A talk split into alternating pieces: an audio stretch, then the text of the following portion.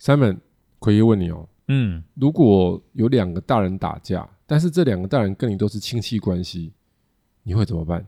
这时候我感觉我就是势必要做出一个选边站的状况了，因为如果你不选边站的话呢，那下一个会被打的可能就是我了。那当然，这时候我当然应该会是选那种拳头比较大的那种人，因为感觉他的胜算比较大、啊。应该是要先看一下风向。嗯，对啊，是啊，其实奎爷问的这个，就是跟我们现在正在发生在世界上的大事有关系，因为我们有世界上两个大人在打架。那就是中国跟美国啦。是啊，打得很凶，从上一届的总统打到这一届的总统，从川普打到拜登。哦，继续打，因为川普的时候，是不是就掀起了中美贸易战呢？哎，就是他先开头的，然后后来呢，这个拜登爷爷呢，嗯，是不是又搞了晶片战？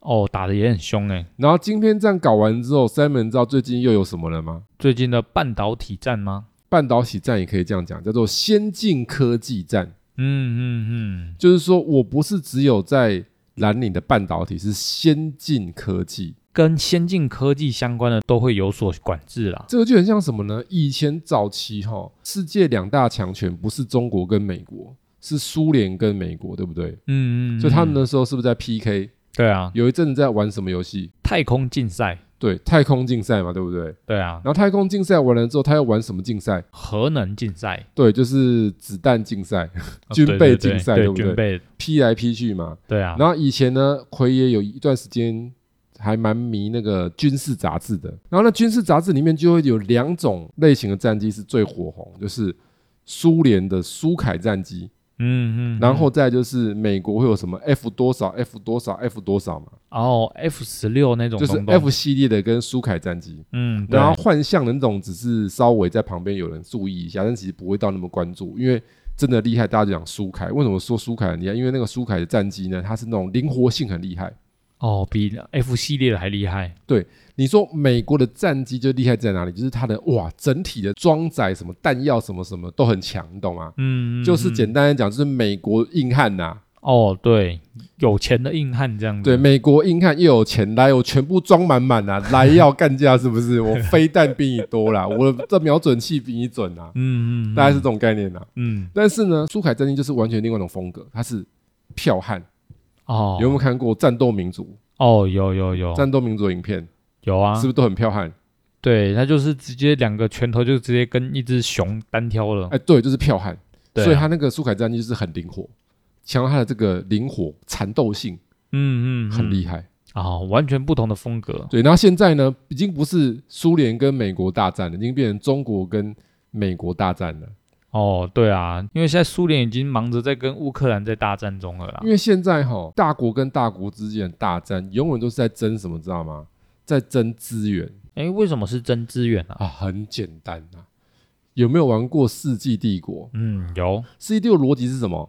是不是各个玩家在你的地方开始开垦，哦，挖矿、挖砍矿树，然后开始砍树、建设，对然后啊，比谁先敲钟？对哎对，应该知道什么敲钟哈。哎，知道，敲钟就升级了嘛，对啊，哎第一次升级敲钟嘛。对，所以以前如果是我们的听众朋友，你也玩过《C 帝国》，知道以前怎么看是一个高手，就是看他多久敲钟，哦，越对早对敲呢，越厉害。越会分配资源。所以你越早敲钟是什么概念？我就用这个《世纪帝国》概念来延伸到我刚刚的资源这个话题，就是《世纪帝国》敲钟就代表什么意思？它的国家已经进入了下一个世代了，哦，对对，它所有的的装备什么什么是不是提升了？是啊，它可以生产东西是不是提升了？对对，然后它值提升之后，是不是可以去开采更多的资源，速度更快？对啊，是然后啊，它能够越快敲第一次钟，它第二次再升级呢，哦，那就更快，是不是就越快了？对不对？那一样的道理，现在这个时代呢，你强国是怎么强的？就是我的技术文明比你高，是不是就可以掠夺这世界更多的资源？就是拳头大小吧。粗鲁一点是这样讲，嗯，但是我们嗯讲文雅一点，我的文明水平比你高。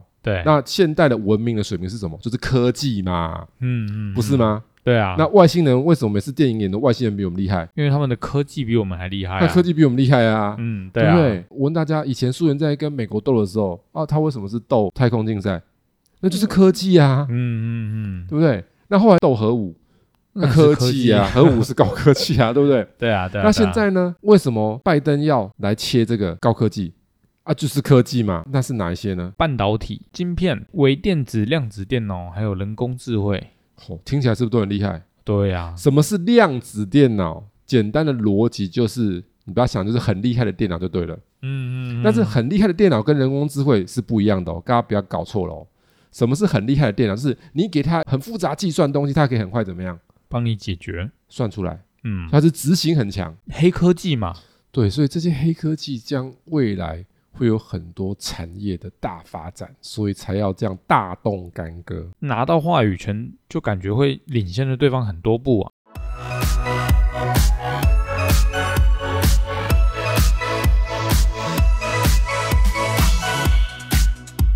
欢迎收听股市爆爆 Podcast，为你带来最劲爆的股市新闻。在这里，我们会分享我们的观点，并聊聊最近的消息。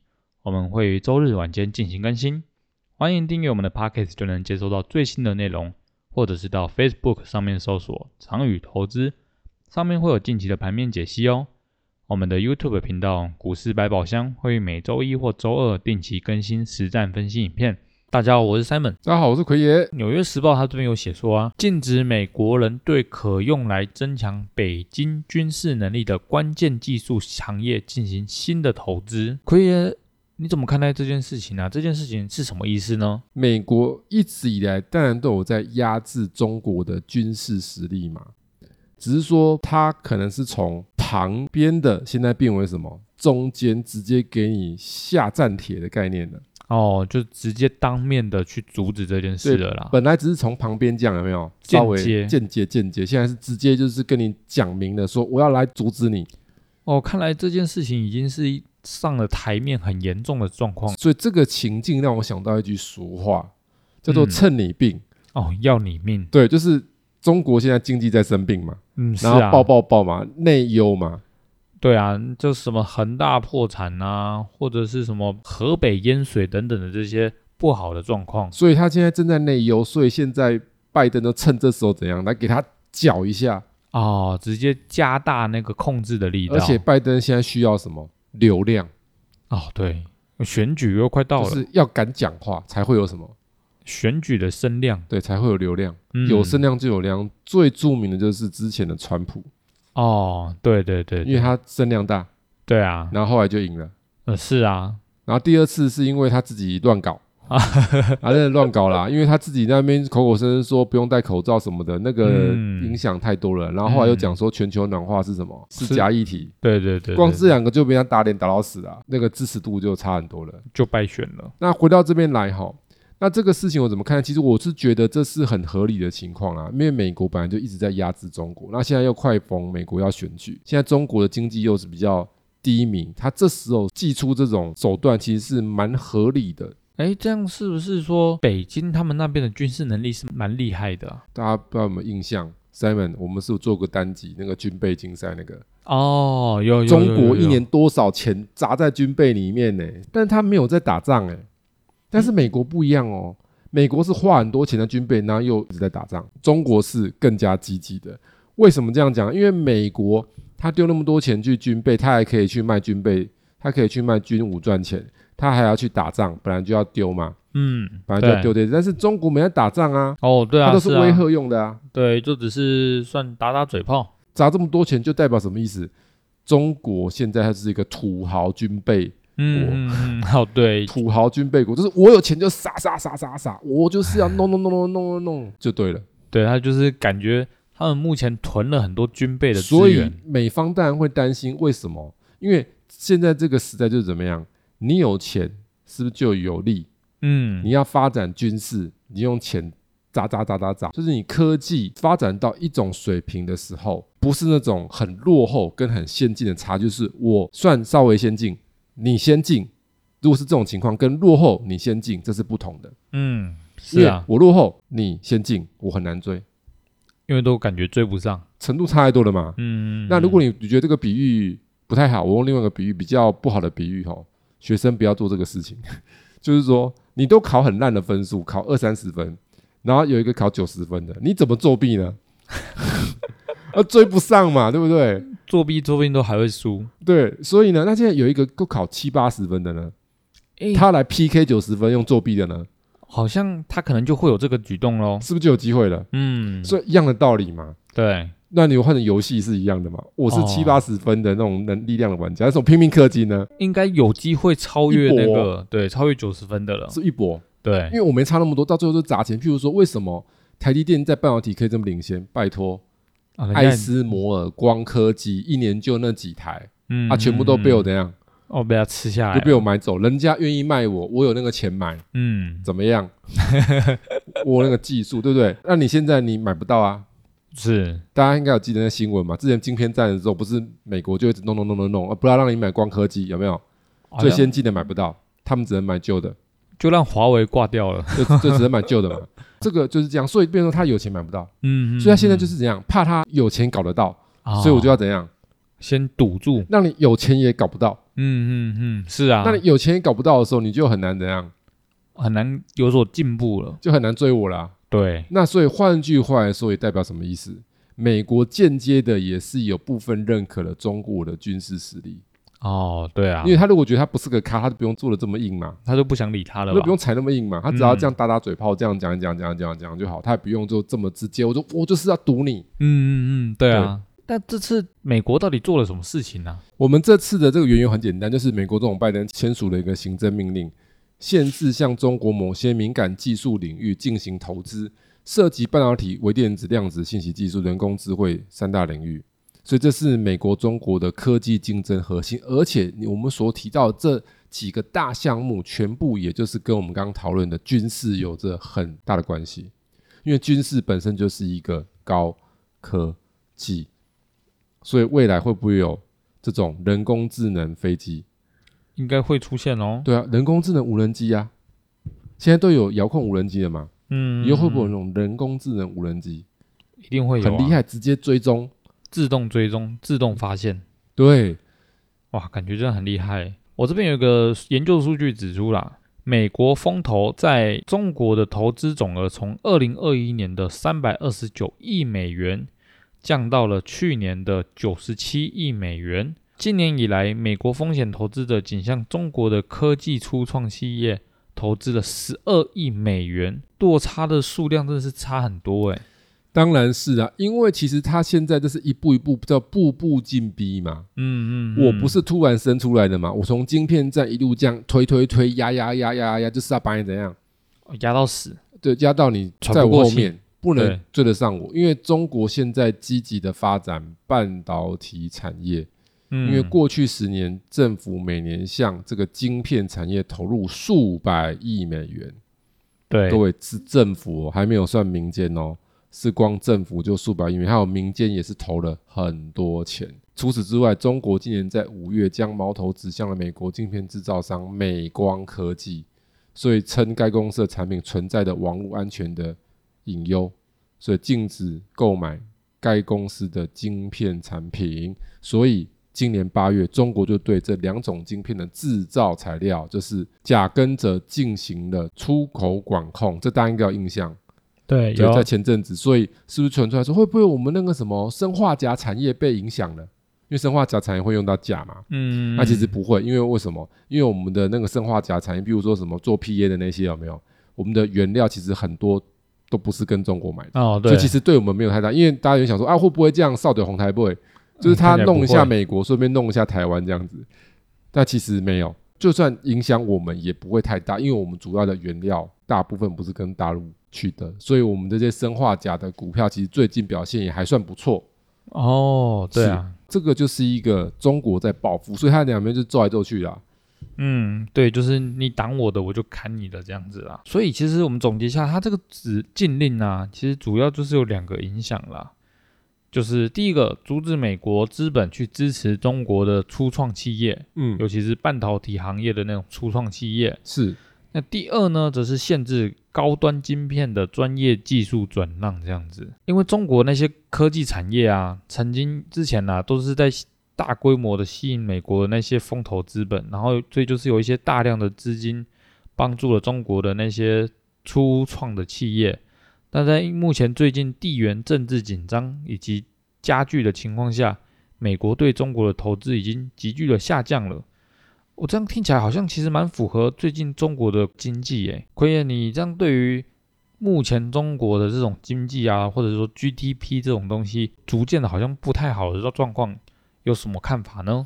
其实我跟大家讲，这个禁令哈、它会对中美之间的经济产业产生了一定程度的改变，诶，为什么会是中美而不是中国啊？两个都会。哦，都有影响。是，我来做一个解释哈。我们先讲中国的部分好了。中国部分，因为它一直想搞半导体，但是却又一直被压抑，对不对？嗯，是啊所以，，变成说它在发展的时候，它就会受到一定程度的限制，所以它就要找出路。嗯，人就是这样嘛，生命总会找到出路，所以他路们不转人转。对，所以它就要转。所以我的看法是，中国它应该会将半导体走向成熟制程为主的主攻市场。哎，成熟制成，那这样子听起来是落后了大概十几年有了吧？但是问题来了、哦，未来的成熟制程也会有庞大的需求潮。成熟制程晶片里面有一个非常大的需求，就是车用。哦，因为再加上他们电动车其实算不错吧？所以，因为他们电动车已经是蛮领先了。嗯因为讲到美国以外，大家就想中国电动车，对啊，没有其他的国家了嘛，对不对？欧对洲现在反而浮上台面了。呃有点慢。 哎，对，所以呢，他现在如果是这样的话，我相信他可能会改变一下策略，就是如果这边被压抑，我是不是积极的去布局成熟的？那嗯产业链就有点改变，就是说他还是会去想进攻高科技，但是对于现况而言，他的要蓬勃发展那边就不容易，所以对啊他会转变。而且加上说，据奎的一些研究，讲到理工，中国的最厉害的学校是哪一间？清华大学吧，对，清华大学是理工的厉害的嘛，嗯就像美国是什么麻省理工学院，嗯，对对，所以清华呢，它每年会有三千八百多个毕业生，哎，然后会有不少人去留美，是啊，很正常，因为是高端的人才嘛。对，然后留美之后呢，就经过数据计算哦，每五个去留美，只会有不到一个回来。好像感觉在那边习惯了啊，不其实不是哦，所以大家想一下哦，因为他三千八百位会不会全部留美？不可不会能啊那能够留美的代表什么意思？啊，家里环境不错的，环境好，嗯然后他自己的学业呢，也不错应，该也不错。嗯，所以这些等于是不是这里面的更重要的精英分子？对，然后他去了美国之后呢，百分之九十都留在美 国了，只剩下不到十趴的回来。对，所以代表什么意思？中国每年这一些科技人才都被美国吸收走了。像中国他们那边高科技的这个产业的未来走向好像会越来越衰落，哎，而且中国现在经济是不是越糟糕？嗯，是那啊，这一些能够留学会不会越多？他们国内状况越不好的时候，这种高材生他越容易出国。因为通常这时候国外的生活 CP 值会更好，薪水配也会比较高嘛。嗯，所以你要嗯想一，件事情哦，那美国一直在吸收中国的这些科技人才，对，从学生就开始吸收，然哇，后成人也会有啊，对啊，成人也会有自己这样跑到美国去的啊。嗯嗯，然后他一方面在打压，所以他现在如果在发展先进科技上，是不是就会容易受阻碍？嗯，但是如啊果是成熟的这部分呢，应该就还好吧，就是他如果要把量吃下来就容易，嗯，所以不要小看这个量吃下来哦。因为基本上如果量吃下来的话，就是可以供应到全世界的样子了。而且量吃下来有什么好处，你知道吗？因为现在就可以的观察，中国他们如果要度过这次的经济危机，它的最佳解是什么？知道吗？它一定要靠它的内需撑过去，哦，对对不能靠外销，销。因为现在外销基本上你都现在就是被吃死堵了，嘛，又要去中化，又要这样去中投资，全部都要去。你要弄外销，怎么弄得起来？嗯，那看起来是没救了。那你就要自立自强。它啊自立自强很容易，知道为什么吗？因为中国十四亿人口、欸，哦，那个内需就可它以了，的消费力很强啊。对啊，那他怎么样消费力强？是不是他自己的商品要壮大？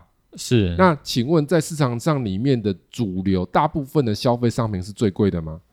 不是啊？嘛？对啊，都是中间的嘛？嗯，是不是中间？大家可以负荷的价格，对，所以如果他是有好好的转型，继续去走公众比较成熟的，然后把它的 CP 值、功能等等的拉升起来，消费力会不会起来？会啊，然后他加上他们现在的销售方式又不一样，因为他们电商或是直播这一些都还蛮进步的，哦，而且都蛮热门嗯这的，就是它的出路。然后从这边，这是我们的一些推测嘛，嗯，所以从我们的经济数据来看，可以跟大家分享一下，因为 IMF 有做一些预估，说今年的中国 GDP 它可以来到五点二 percent，然后去年是三 percent，哎，那这样子跟我们现在新闻看到的文章都不一样欸，也就是说它今年要比去年好啦，对啊，但是可能看不出来哦。对啊，因为最近都会一大堆什么毕业生的就职率好像都是创历年新低这样子、欸，哎，因为其实这个是有缘由的，嗯，可以跟大家分享一下。因为 GDP 它是整年的嘛，对，啊它不是代表一帆风顺啊，哦，对啊，对啊，不代对啊表，每一季都是五点二啊，它是整年是五点二啊。嗯，然后大家其实也不用太怀疑，因为它不是中国官方数据，它是 IMF，它一定是客观的。对， IMF 也不会特别偏中国，说啊你是中国我就给你特别高，应该是不会，不会像那个啦庞德赛 啦，哦，对，知道我在讲谁吗？世界卫生组织主席不是庞德赛吗？之前发生疫情的时候啊，他不是一直在帮中国讲话吗？极度乐观，哎，对对对，我觉得后来是火压不下去，后来才改口，有没有？嗯，对啊，就是对啊跟中国关哎系良好嘛。对啊，但对，是 IMF 没有啦，大家不用想太多，所以我觉得这个数值应该可参考度很高。所以奎爷就去翻了一下今年的中国的 GDP 前两季的。那前两季呢，其实我们经过评估完之后，它上半季的数据大概平均是落在四点九 percent，哦，四点九算不错吧，就是比全年低。全年预估 IMF 是估五点二，代表什么意思？它倒吃甘蔗，哦，会越吃越甜，它下半年比较好，所以我们反估回来，下半年应该会有五点多趴，嗯嗯嗯，比五点二趴高，对应该是五点四左右。对对，而对且中国的 GDP 的结构是很明显的，它是三四季是特别高，就是哆瑞咪发啦，哦前两季比较低，三四季比较高，最高在第四季。哦，那听起来也就是今年第四季它会变得更好喽，所以也就代表什么意思？它现在是看起来弱弱的，但是它可能在第四季会有一个哎回光返照，啊，这叫回光返照哦。对，来一个神龙摆尾。哇，那听起来长远来看是不太好哎、对，今年来看是这样。那长远来看的话，如果 IMF 的估计呢，它明年会是微幅的衰退，变成四点五 percent。嗯，但是我要跟大家讲，四点五 percent 也是跟世界各国比的增速也是很厉害，它只有输那个印度而已。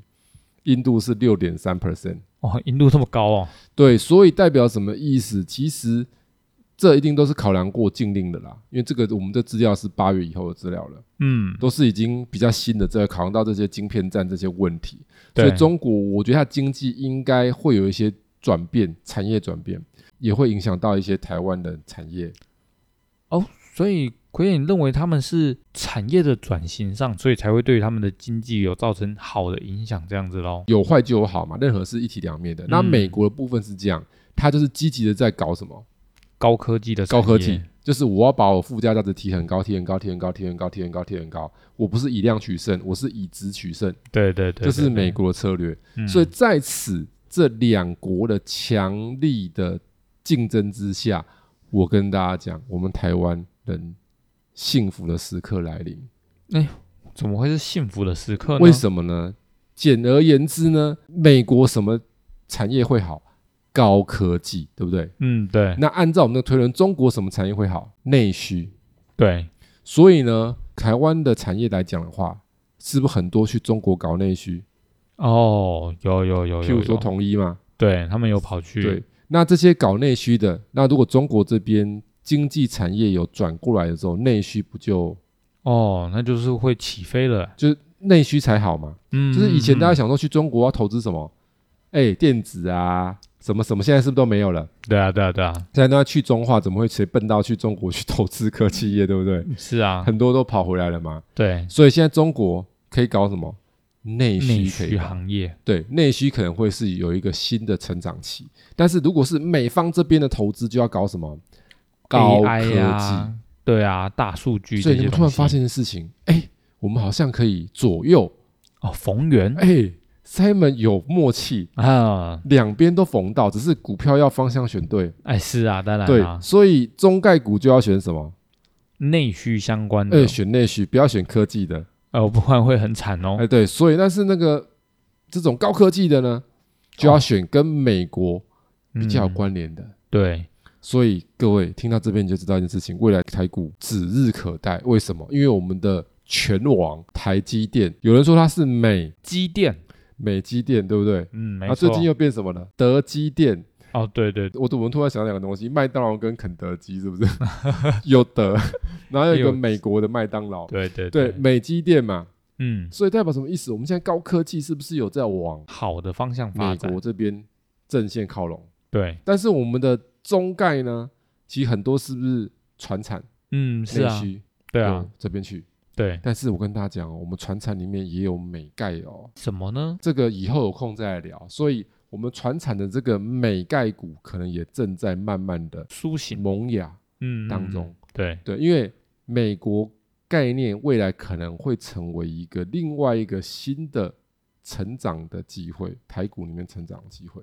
哦，其实有不少，我讲一个啦，有一个是船产的美钙叫做华源，华源，华源哦饭店。跟美国那边有什么关系啊？因为华源饭店是台湾早期第一家拿到牌的观光饭店，嗯然后呢，从高雄起家，嗯，然后后来后来陆续的转型，然后把资金投入到美国去开设了好几家旅馆，所以他现在的主力是美国的旅馆，哦不是台湾的，旅馆。今年是不是旅馆业狂涨？它没有，对啊对啊对但是啊，它是前两年狂涨的，因为前两年美国就解封啦、嗯，它比较是早啊解封，都比较早赚到那个商机，所以它是美国的概念股啊。哦，已经先去布局了啦。对啊，那像有一些刚开始布局啊，像那什么八方啊，八方云集嘛，什么时候去布局的啊？这几年开始去美国布局，它的美国分店现在卖的东西也跟台湾不太一样，还有卖很多饮料，不是只有卖豆浆而已。把台湾特色带过去哦。但是其实我跟大家讲，它的布局还没有算很早，其实还有一些公司早就已经布局，然后慢慢的可能在未来一两年将会有一些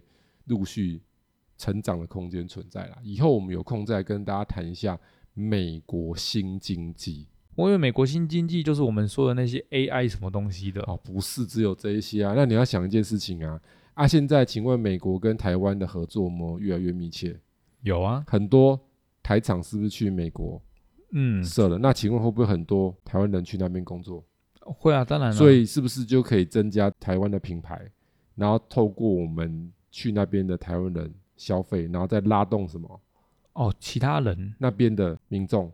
去消费嗯嗯嗯对，因为对需要人带人嘛，对啊，不都是这样子的吗？是比如啊，说他那些那个东南亚的外劳来到台湾，本来都不会吃欧阿米刷了，不会吃臭豆腐了，现在跟着台湾人也跟着吃欧阿米刷、臭豆腐，也吃卤肉饭了嘛。嗯，是啊啊，，一样的啊啊，那个本来他们不会吃锅贴的嘛，可能后来吃锅贴了嘛。 我突然觉得很好吃了。啊， 对啊，而且其实基本上外国人吃过台湾人的美食之后，大部分都是觉得不错，不要是那什么鸭血啦、什么猪血糕啦嗯嗯嗯，这一类嗯什？么，大部分应该他们都接受度都蛮高的。对啊对啊对啊，对，未来有空我们再来聊聊这个美国新经济。感谢奎爷今天与我们分享的这些资讯。如果有想要了解相关的投资内容的话，欢迎到 Apple Podcast 或者是 Mixer Bar 上面留言，或参考我们资讯栏里的联络方式，与我们一起讨论。如果喜欢我们频道内容的同学，记得按下订阅以及分享。我们下次再见，好，下次见喽，拜拜。拜拜。